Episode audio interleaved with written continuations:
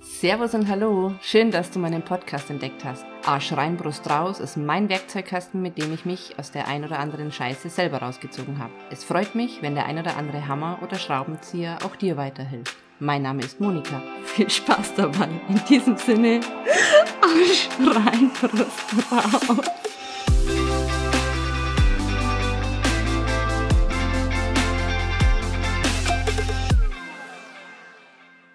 Hallo und herzlich willkommen zu dem heutigen Podcast. Das Gleichgewicht innerhalb einer Familie, also im Kleinen, mit ähm, Kindern, Partnern, mit denen wir direkt zusammenleben, aber auch weitschichtig wie Tanten, Cousinen, den Eltern, Großeltern. Das stelle ich mir immer gerne als mobile vor. Das gilt natürlich auch fürs Arbeitsleben oder unter Freunden und Bekannten. Das Mobile, das ist immer leicht in Bewegung. Mal geht es ein bisschen hoch, mal geht es ein bisschen runter und dann pendelt sich in ruhigen Zeiten einfach wieder ein. Manchmal, da schwankt es deutlich mehr, wenn wir ja, in so eine Art Sturm geraten und ein Teil des Mobiles sozusagen ein Familienmitglied wegbricht. Wenn zum Beispiel jemand stirbt oder wenn ein ja, Teenager einfach mal ein Jahr ins Ausland geht und dann wird das Mobile sozusagen in sich instabil, also das ähm, verändert sich. Was aber genauso gut sein kann, ist, wenn äh, die Mutter nach langer Elternzeit wieder arbeiten geht oder wenn jemand krank wird, ähm, wenn ein Baby geboren wird zum Beispiel, ist es genauso oder wenn ein Hund aufgenommen wird. Also das sind alles Sachen, die das Mobile in sich ähm, ja, ein bisschen verändern, damit es wieder ähm, ins Gleichgewicht kommt müssen wir oder sollten wir ähm, die Veränderungen akzeptieren und einfach versuchen, damit neu umzugehen. Ich habe da ein ganz schönes Zitat, was ich euch gerne einfach mal vorlesen würde. Und zwar, die einzige Konstante im Leben ist die Veränderung. Das bedeutet eigentlich nichts anderes, dass wir hm, auf den Veränderungswillen von Familienmitgliedern einfach angewiesen sind, damit es mobile, egal was passiert, und das Leben ist nämlich immer im Fluss, dass das immer wieder ins Gleichgewicht kommen kann. Und sobald jemand keine Veränderung zulassen will, also an dem alten System sozusagen festhält, gerät das Mobile in eine Schieflage und kann auch nicht wieder ins Gleichgewicht kommen. Deshalb finde ich das so wichtig, dass man einfach lernt loszulassen und offen und neugierig für Neues zu sein. Und das Leben ist eigentlich wie ein Fluss, das ist immer in Bewegung, immer am Fließen, immer am Ändern. Innerhalb einer Familie oder auch in der Arbeit gibt es so eine gewisse Rollenverteilung. Meistens sind es so die drei Komponenten Opfer, Täter und Retter. Wir suchen uns oft unbewusst eine, eine Rolle aus, die variiert auch immer mal wieder. Mal sind wir Opfer, mal sind wir Täter und mal sind wir Retter. Ähm, je nach Situation unter Mitmenschen, sage ich jetzt mal, wechseln wir da hin und her. Oft sind wir diejenigen, die wo immer helfen wenn wir so eine typische Opferposition als Mitmenschen, sag ich mal, vor uns sitzen haben, ähm, dann kommt es wieder dazu, dass wir Täter sind. Das passiert dann eher oder oft in der, in der Elternrolle, dass wir unserem Kind einfach irgendwas überstülpen, weil wir denken, wir wissen es besser. Und manchmal sind wir selber so in der Opferrolle, dass wir einfach selber gar nicht wissen, oh, was wollen wir denn, was brauchen wir denn und dann so vor uns hinjammern und ja, ähm, am besten jemanden haben, der uns dann eine Lösung präsentiert. Ähm, für mich ist es immer wichtig, dass wir uns dessen bewusst sind, welche Rolle wir denn gerade einnehmen oder ob wir überhaupt eine Rolle einnehmen und was wir denn mit dieser Rolle bezwecken wollen, also welches Bedürfnis steht denn eigentlich dahinter. Für mich ist es wichtig, dass die zwischenmenschlichen Kontakte auf Augenhöhe sind. Ich habe da auch einen ganz guten Podcast über die Häschen und die Löwenliga gemacht. Ähm, das bedeutet, dass ich es mir wert bin, für meine eigenen Bedürfnisse einzustehen. Also, dass ich ähm, einfach das, was mir wichtig ist, dass ich das auch sage. Ähm, dass ich aber dennoch das Mitgefühl habe für den anderen, also auch dem seine Bedürfnisse sehen kann. Wichtig dabei ist es, dass es kein Mitleid ist. Denn wenn ich mit dem anderen mitleide, obwohl ich gar nicht selber betroffen bin, dann ist es eigentlich nur doppeltes Leid.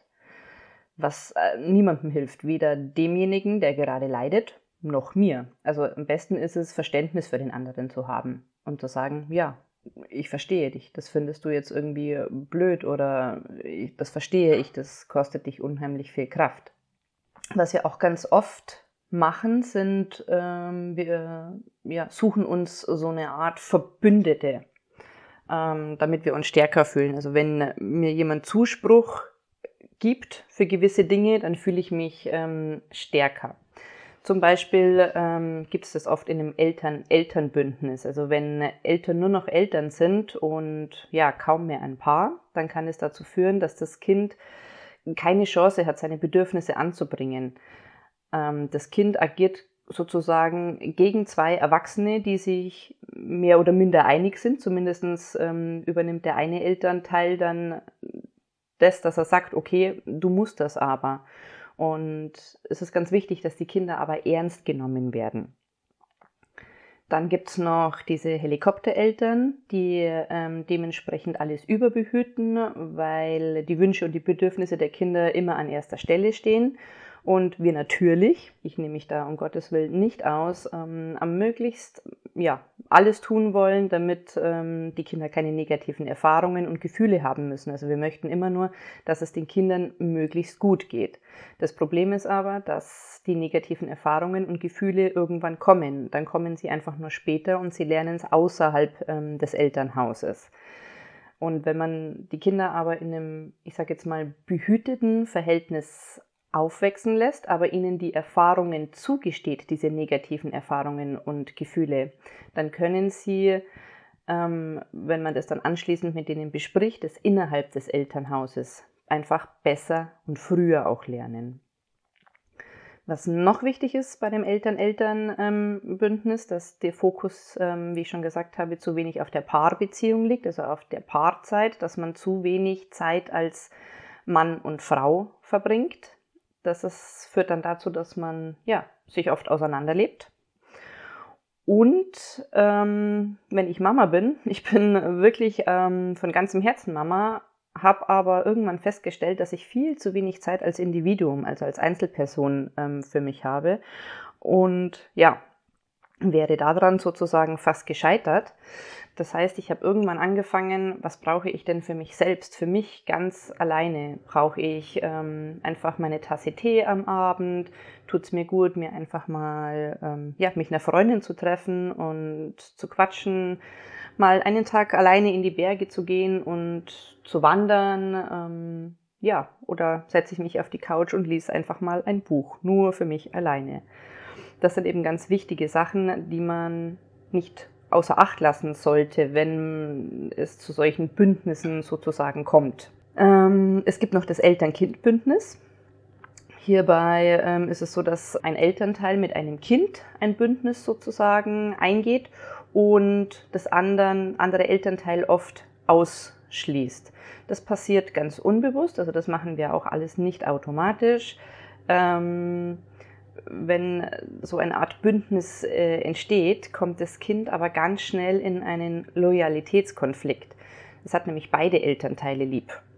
Auch wenn es ja, gerne zu dem einen Elternteil geht, weil es ähm, da einfach zum Beispiel mehr darf, ist das gar kein Thema. Aber man muss das einfach so ein bisschen im Auge behalten, meiner Meinung nach, ähm, damit das nicht in so eine Art Ungleichgewicht fällt, dass man, okay, das machen wir zwar jetzt, aber sag nichts dem Papa. Da wird es dann schwierig. Bei Scheidungskindern ist es oft so, da wäre es einfach besser, wenn man das Kind ja emotional nicht von dem anderen Elternteil abtrennt. Also der Papa ist trotzdem der Papa und die Mama ist trotzdem die Mama, auch wenn die Mama und Papa zusammen nicht mehr können. Aber das ähm, Kind bleibt immer noch Kind von beiden Elternteilen. Und dass man da einfach nicht schlecht über den anderen spricht, denn das Kind hat immer noch beide lieb, sonst muss es sich da irgendwie für einen Teil entscheiden. Und das ähm, schmerzt innerlich ähm, sehr, sag ich jetzt mal. Innerhalb einer unglücklichen Beziehung ist es ähm, oft so, dass es eine, ein Eltern-Kind-Bündnis gibt. Das, ähm, ja, ein Elternteil kompensiert quasi diese unglückliche Beziehung und ähm, schlägt sich dann auf die Seite des Kindes. Da wäre es dann besser, wenn man sich der Beziehung ja einfach mal widmet und dort sozusagen aufräumt. Ähm, anhand, ja, anstatt das Kind sozusagen mit reinzuziehen.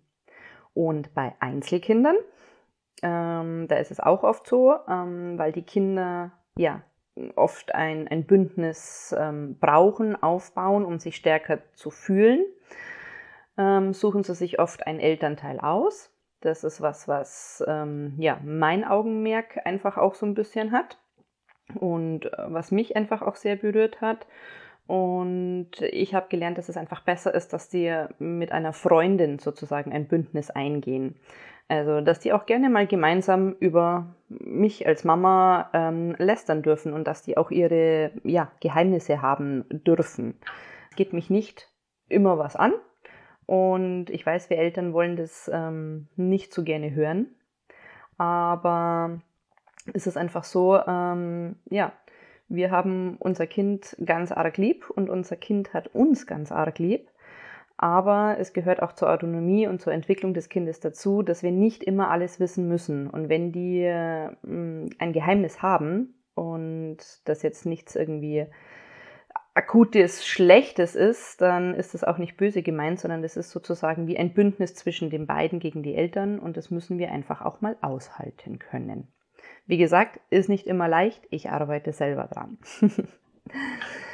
so, dann gibt es noch das erwachsene Eltern-Kind-Bündnis. Also wenn ich jetzt als Erwachsene sozusagen mit meinen Eltern ein Bündnis eingehe. Das ist auf Dauer gesehen ganz, ganz schlecht für die Paarbeziehung. Das ist eine Art Vertrauensmangel, weil wenn ich ähm, ja, für, eine, für ein Problem eine Lösung suche oder äh, Informationen abgebe und das immer erst an ähm, meine Eltern tue, obwohl ich bereits erwachsen bin und einen Partner habe, dann ja, ist das wie so ein Vertrauensmangel gegenüber meinem Partner sozusagen. Ähm, es ist oft so, dass hier die Abnabelung von den Eltern noch nicht vollständig stattgefunden hat. Da würde es Zeit werden, ähm, daran zu arbeiten und zu sagen, ich bin jetzt erwachsen und ich habe meine eigene Familie und ich bespreche das erstmal ähm, mit meinem Partner, bevor ich meine Eltern sozusagen einweihe. Gut, dann habe ich die ganzen Bündnisse mal kurz angesprochen. Was mir noch ganz wichtig ist in der, ja, in den ganzen Systemen innerhalb der Familie, ähm, ist ähm, ja die Balance zwischen Nähe und Abstand. Ähm, ich finde, das ist ein ziemlicher Drahtseilakt und es ist auch nicht immer einfach. Genügend Nähe zwischen den Partnern, aber auch genügend Freiraum für die individuelle Entwicklung zu lassen.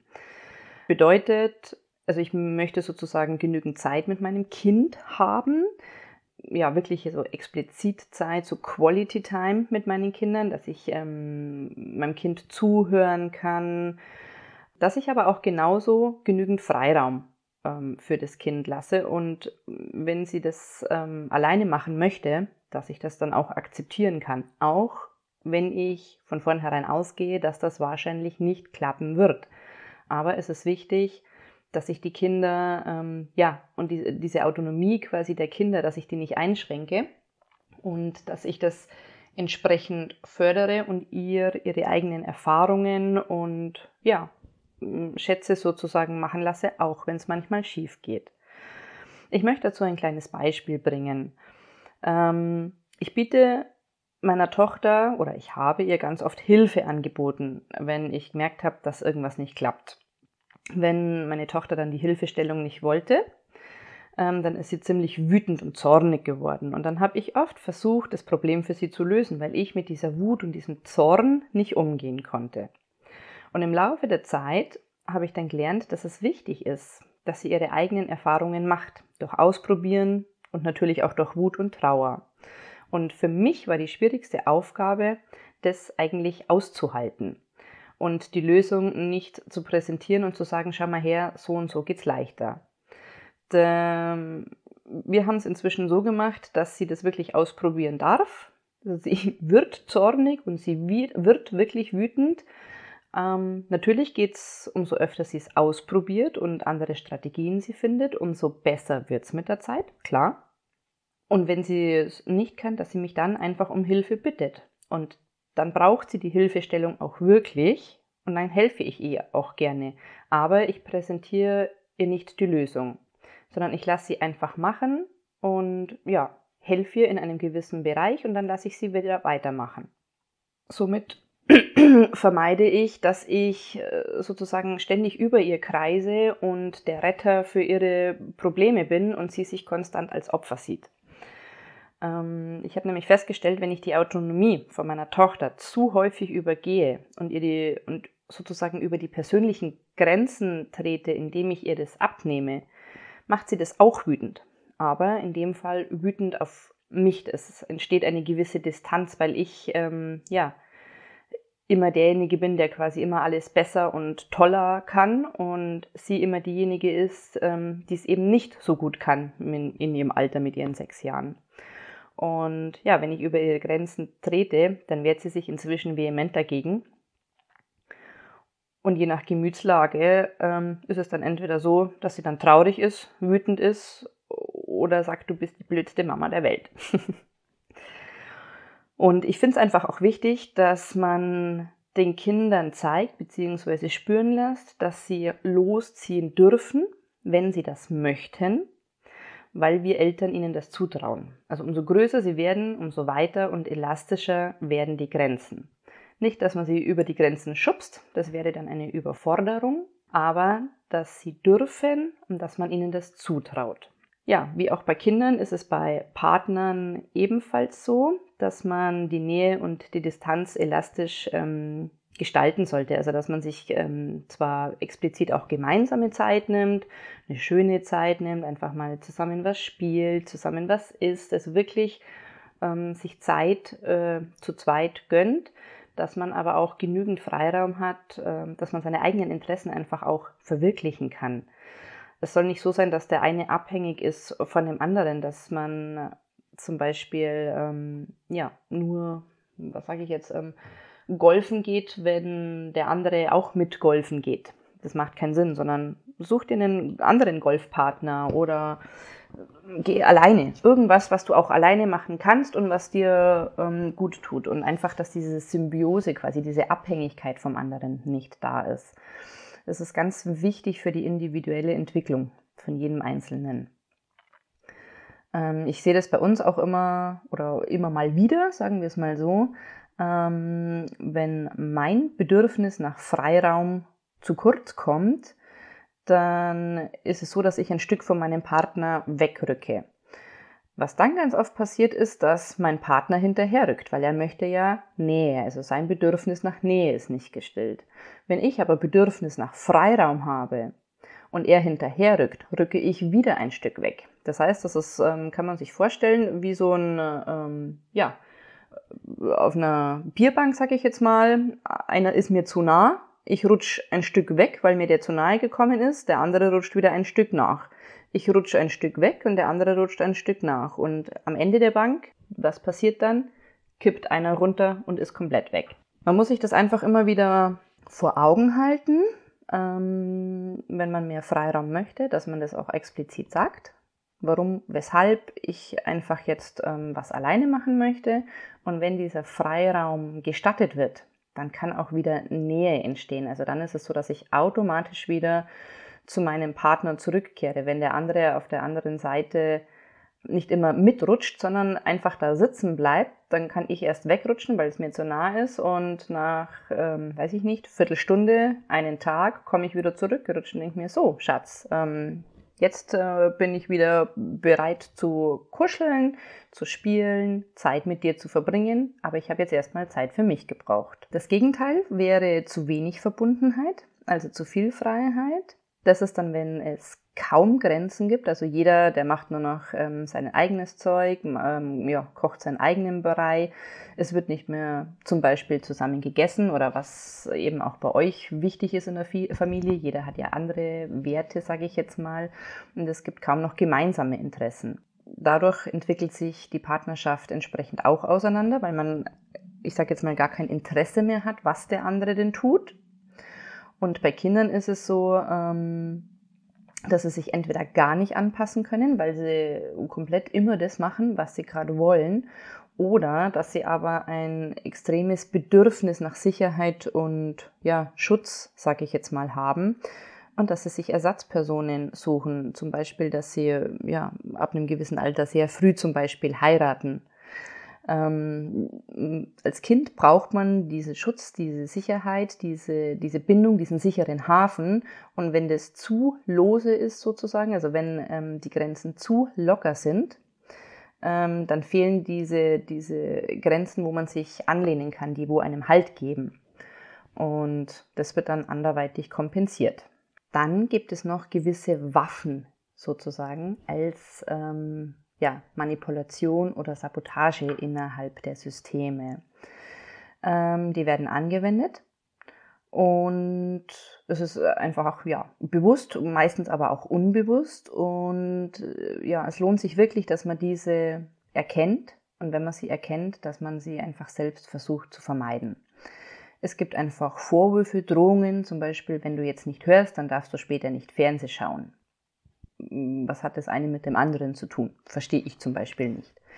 Ignoranz oder Ausschweigen, das ist eine ganz massive Waffe, weil der andere, ich sage jetzt mal, einfach keine Chance hat, ähm, darüber ja, zu sprechen oder das irgendwie zu klären.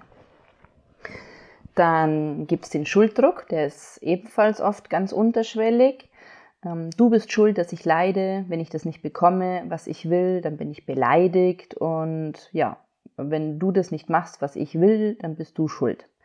Das ist eine ganz unfaire Art und Weise. Und das ist auch ganz, ja, ich nenne es jetzt mal schwierig, das wieder loszulassen, ähm, weil der andere konstant sozusagen die Verantwortung für sein Wohlbefinden auf mich abschiebt. Dann gibt es noch als ähm, Sabotage die erhöhte Krankheitsquote, dass man ständig Wehwehchen hat, dass man jammert, dass man Aufmerksamkeit bekommt. Oder der Mangel oder Verweigerung an Anerkennung und Wertschätzung, wenn ich das immer als selbstverständlich alles sehe, dass alles läuft ich ähm, freue mich auch, wenn mein Mann zu mir sagt, hey, du hast ähm, aber ein lecker Essen zubereitet. Auch wenn ich das fünf von sieben Tagen die Woche mache, aber trotzdem freue ich mich, dass das nicht einfach selbstverständlich ist. Und ähm, was noch ähm, ja so eine Art Sabotage ist, ist einfach unklare Kommunikation. Ähm, er hätte es doch merken oder wissen müssen, er kennt mich doch schon so lange. Nee, es muss niemand merken oder wissen, was ich denn gerne hätte, sondern wenn ich was möchte, dann liegt es an mir, das klar zu kommunizieren. Ob ich es dann bekomme, das ist wieder was anderes. Aber es liegt erstmal an mir dran, klar zu kommunizieren. Und oft ist es so, dass wir selber gar nicht wissen, was wir wollen, aber von dem anderen erwarten, dass er doch wissen müsste, was ich gerade brauche. Und das ist natürlich dann schwierig. Viel besser ist es, ähm, mit Selbstsicherheit bewusst zu agieren und zu reagieren, statt äh, Waffen zu benutzen. Also ähm, Konsequenzen aufzeigen innerhalb eines Themas. Ich habe zum Beispiel oft das Thema, ähm, dass es mir wichtig ist, dass wir am Abend zusammen am Tisch sitzen. Und meine Tochter sagt dann, ich habe aber keinen Hunger. Und dann sage ich immer drauf, das ist okay, du musst ja auch nichts essen, wenn du das nicht möchtest. Ich möchte aber gerne, dass du uns, dass du dich zu uns setzt.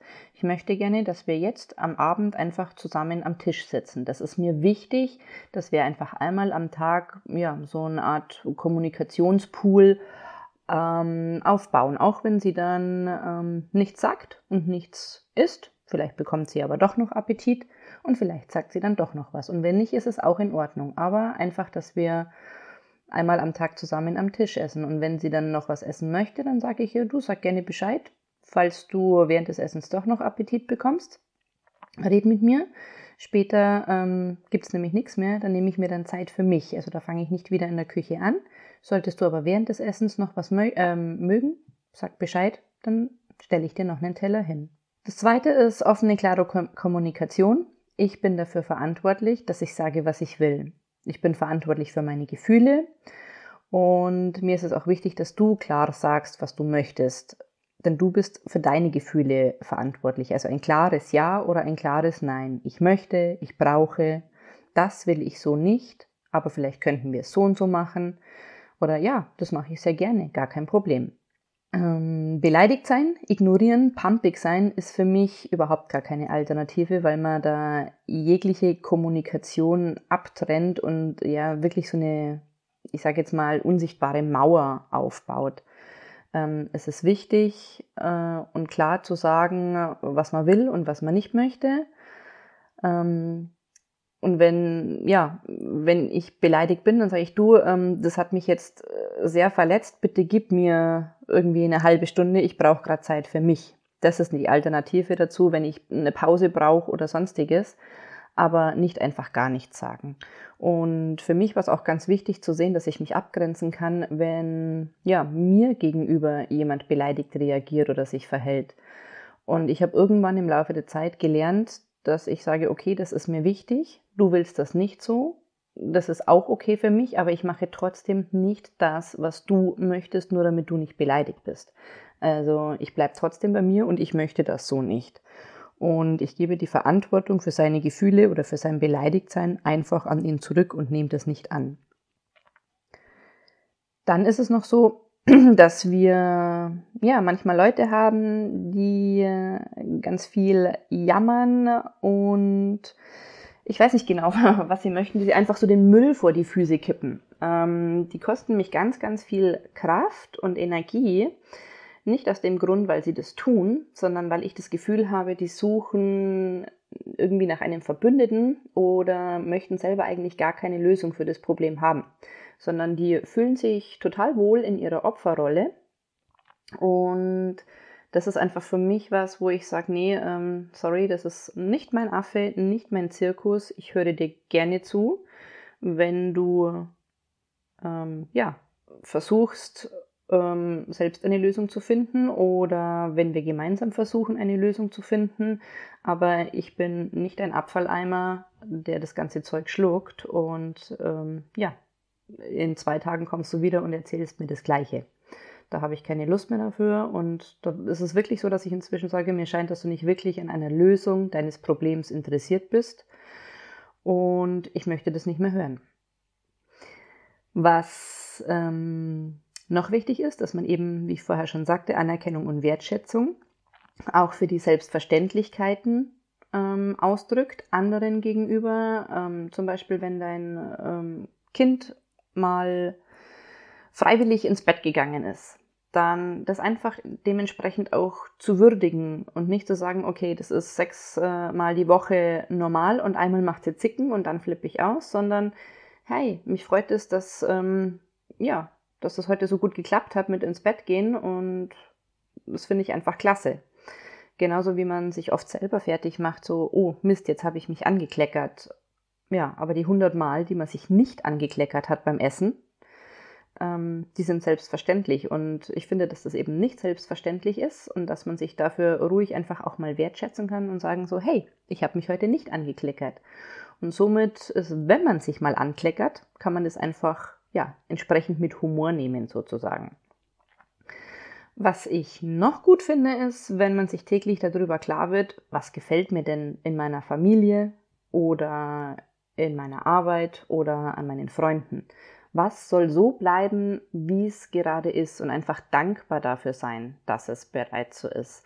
Denn das ist so, dass der Fokus sozusagen auf die Dinge, die schon gut laufen, ähm, fällt. Wir tendieren immer dazu, nur die negativen Dinge zu sehen, die aber im Gegensatz zu den positiven Dingen ja oft minimalst sind. Trotzdem bleiben die negativen Dinge bei uns hängen. Also wichtig ist, hey, super, mein Mann ist heute gut in die Arbeit gekommen. Ähm, er ist auch gut wieder nach Hause gekommen. Ähm, meine Tochter hat toll Hausaufgaben gemacht. Ich habe heute Wäsche gewaschen. Einfach die Sachen, die gut laufen, sich das einfach mal ins Bewusstsein rufen. Und was auch wichtig ist, was ich auch noch dazu sagen möchte, ist, dass jeder Mensch positive Eigenschaften hat. Ähm, dass es so ist, wenn, also tendenziell zum Beispiel dein Kind schlecht ist in Mathe, dafür aber super sportlich, dass man dann nicht immer die ganze Zeit auf Mathe rumhackt, weil ja, es ist halt einfach so, wie es ist und ähm, das Kind wird keine Koryphäe in Mathe werden, aber vielleicht ähm, macht ihm Sport total Spaß, da ist er ehrgeizig, das ist so die intrinsische Motivation sozusagen. Ähm, da hat dein Kind eine Affinität dafür. Und dass man das dann einfach immer wieder positiv hervorhebt und sagt, ja, hm, Mist, Mathe ist nicht so gelaufen, ähm, aber saust doch mal draußen rum, du magst doch gerne Sport, geh Radl fahren. Das ähm, ja, einfach diese Sachen hervorheben, die man eben gut kann und nicht immer nur darauf rumhacken, was man schlecht kann.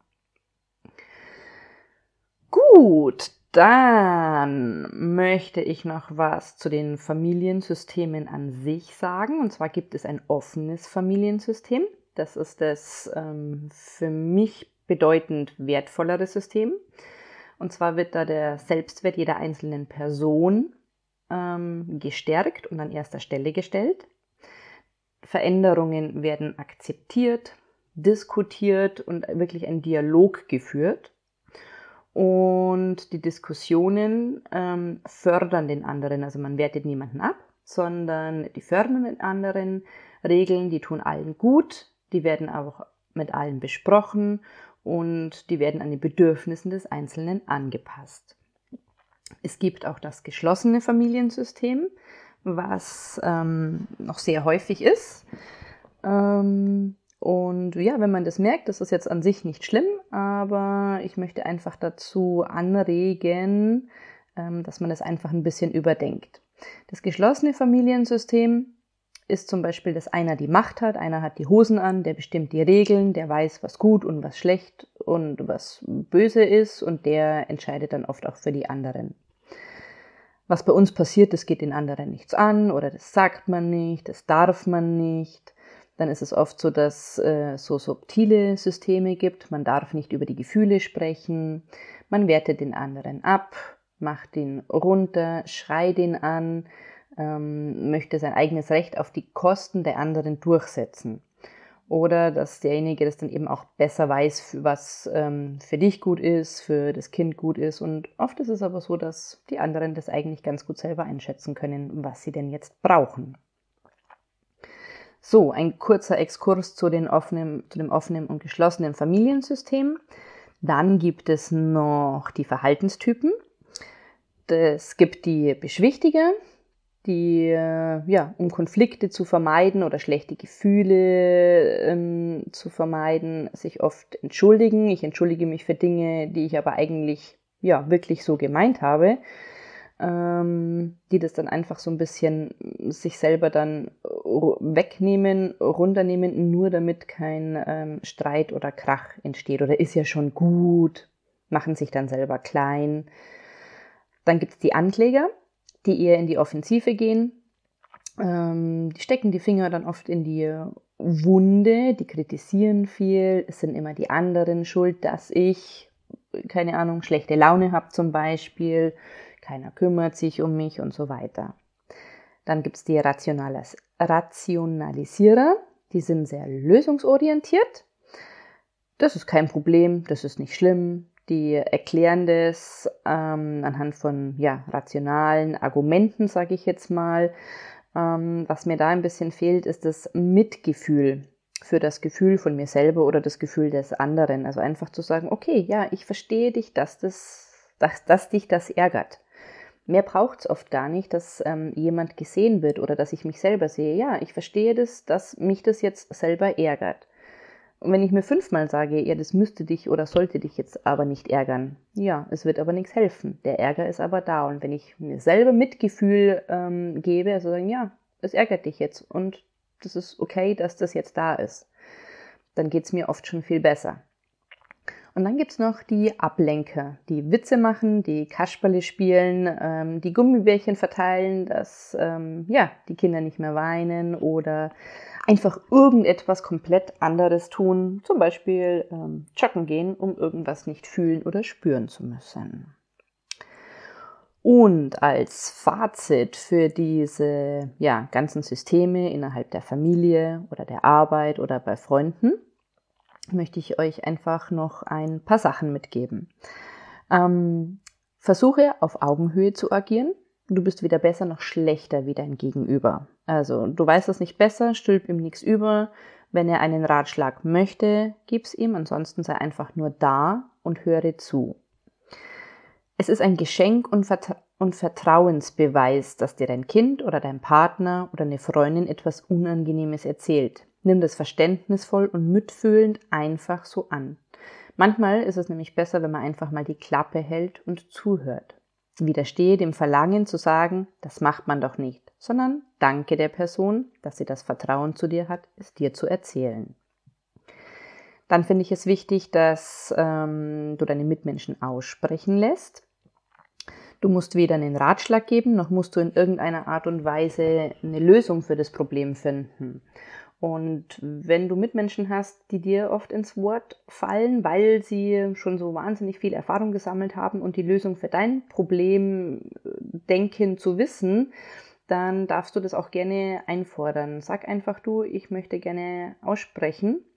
Ähm, vielleicht weiß ich das Problem für meine Lösung schon, aber ich möchte aussprechen und ähm, mir ist auch gar nicht wichtig, dass du die Lösung für mich hast. Ich möchte das äh, dir einfach nur erzählen, ich möchte dir sagen, wie es mir geht und ich werde die Lösung selber finden.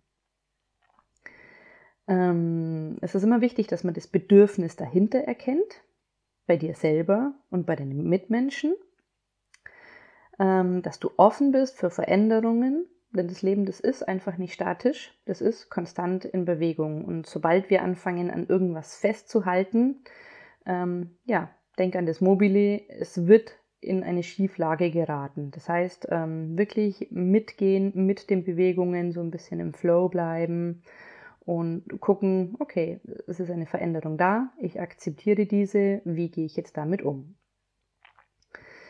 Dann das ganze Thema bezüglich Nähe und Distanz. Also es ist genauso wichtig, ähm, genug Nähe zu haben wie genügend Distanz. Und dann möchte ich ähm, dir noch ans Herz legen, wenn du Lust hast, einfach zu gucken, welcher Verhaltenstyp bist du eigentlich und dass man das erkennt. Und ja, vielleicht äh, klappt es ja, dass du einfach bei dir bleiben kannst und du dich um deine Gefühle kümmerst und den anderen für seine Gefühle verantwortlich sein lässt. Schön ist, wenn du deinen Liebsten oder auch deinen Arbeitskollegen oder Freunden ähm, die Anerkennung und Wertschätzung gibst ähm, für kleine Dinge, die wir oft für selbstverständlich ansehen. Ähm, ja, und einfach die positiven Eigenschaften von der Person hervorhebst.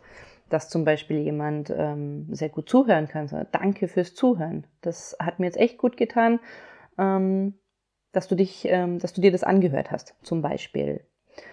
Und ja, es wäre schön, wenn man sich immer mal wieder klar macht, was läuft denn gut in meiner Familie, was läuft gut in meiner Arbeit, was mag ich besonders gern an meinen Freunden, was soll so bleiben, wie es ist. Und ja, sei dankbar dafür, was bereits schon alles gut läuft. Du wirst sehen, es ist nämlich eine ganze Menge. Und ansonsten wünsche ich dir ganz viel Spaß. Ähm, wenn du Lust hast, lies gerne auf meiner Homepage monikapitzel.de nach. Es gibt immer mal wieder Blogs, ähm, Podcasts auf allen möglichen Plattformen. Und wenn du eine Frage hast oder ein ja, bestimmtes Thema, schreib mich gerne an. Ich